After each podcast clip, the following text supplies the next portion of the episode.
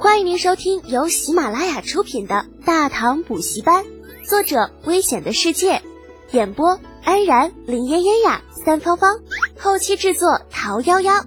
感谢订阅。第六百七十集，征讨高句丽。在李浩攻打倭国的时候，长安这边也是大军前行，李靖挂帅，李承乾督军，程老妖精程咬金。李浩的老丈人李道宗、军神李绩以及苏定峰也在其列。那大军前行，很快便是抵达边境，在与运粮队伍会合之后，一同向着高句丽疆域杀去。李靖准备出奇制胜。在大军出征之际，李承乾才真切地感受到了大唐兵锋之强盛。在经济基础稳固的现如今，这样的精锐之师必然是能够发挥极其恐怖的战力的。在大唐与高句丽的边境，那形成抵挡的乃是极其茂密的森林。若是没有充足的准备，恐怕就会塞在这里。但李靖经验丰富啊，显然不会如此。明知高句丽情况特殊，却是没有任何准备，岂不是自讨苦吃啊？他早就针对此地情况做了研究，进行了详细的分析，哪怕遇见特殊情况，也不至于生乱。那如今呢？李靖的主要问题便是绕过高句丽这道天然防线。在其王城尚未反应过来之前，重拳出击，让其知道大唐的强悍。渡过辽水，大唐军队便是靠近高句丽在此设置的新城，这可以算是其第一道防线。若是高句丽发现敌军来袭，便将迅速支援至此。虽然高句丽王城平壤在鸭绿江之后，但是此处以上地理依旧是能够拖延相当一段时间，在周遭策应的情况之下，足以等大军来援。看着这座高句丽新城，程咬金不由得吐槽：“啊，就这城市实在太垃圾了，和有了水泥的大唐，那简直建设的天差地别。哪怕是比之之前，那也是远胜于它啊。这倒是实话。毕竟高句丽的资源没有中原丰富，有着不小的局限性。哪怕其拥有着数十万兵马，也不可能是中原王朝的对手。这高句丽之所以能够数次抵挡杨广的征讨。”也不过是因为，嗯，杨广轻敌罢了。若是他能够避开陷阱，拿下高句丽，那还是简简单单的。但是真正的大战，哪怕是百万大军也算不了什么。一旦发生溃败，也是众人皆溃。所谓利弊皆有，便是如此了。啊，李靖自然也不会让此事发生。李靖很笃定地说道：“此城便相当于高句丽据点，必须尽快将之拿下。若是留着此城，必将生变。”他现在其实早有安排了，既然是固守着城池，那么将消息传出去显然不是什么问题。如今，那李靖要考虑的是如何利用这一点为己方创造更大的优势。镇守这新城的乃是高句丽一员大将，名为温达。此人既然被容流王派遣坐镇于此，自然也是为了戒备中原强敌来犯。这是一个极其重要的任务。容流王虽然休整，却有自知之明。若是倚仗地形之力，高句丽或许还能够与大唐一战。可若是真的硬碰硬的话，那恐怕结果就比较尴尬了。中原军队何其之多啊，恐怕他们是抵挡不住的。而这个温达显然是个小心之辈，坐镇在新城多年，并未出现纰漏啊。他在周边布置了许多的暗哨，就是为了防备这敌军突然袭击。就在这个时候，温达的布置终于是发挥了作用。那些哨探第一时间发现了行进的敌军，连忙回到新城当中向温达禀报。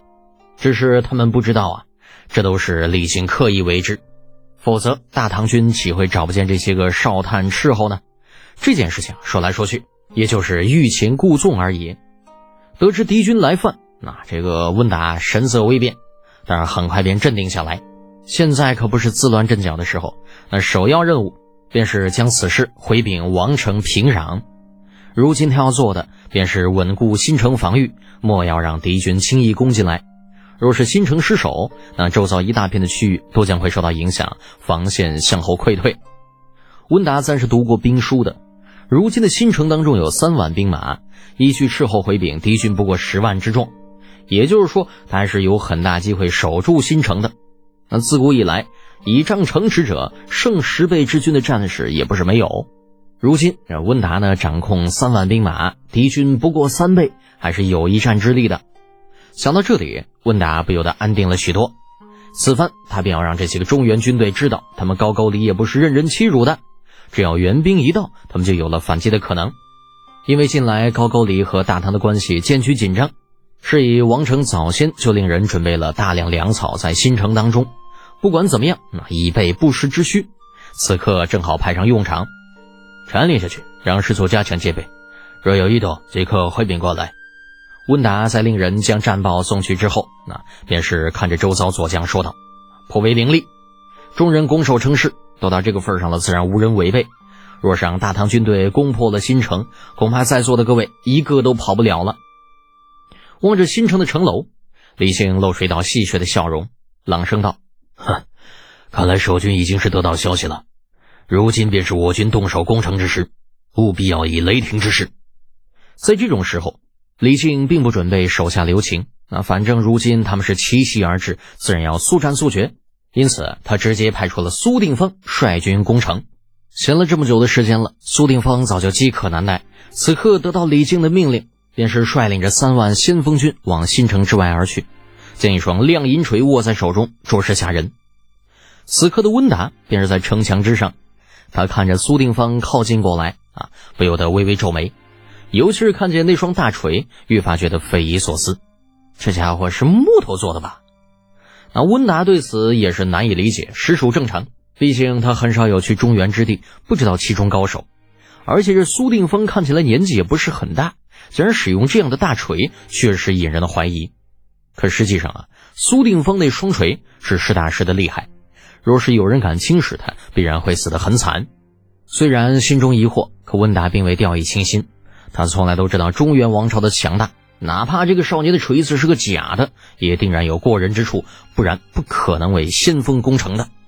是以温达缓缓，吐出一口浊气，让稍显紧张的气氛舒缓了一些。他朗声道：“圣将士听令，死守新城，用不了多久，平壤便会有援兵支援。”毫无疑问，那此刻新城感受到的压力是极大的，毕竟他们面对的是自古以来便无比强盛的中原王朝。虽然还没有正式交战，可空气依然十分的灼热。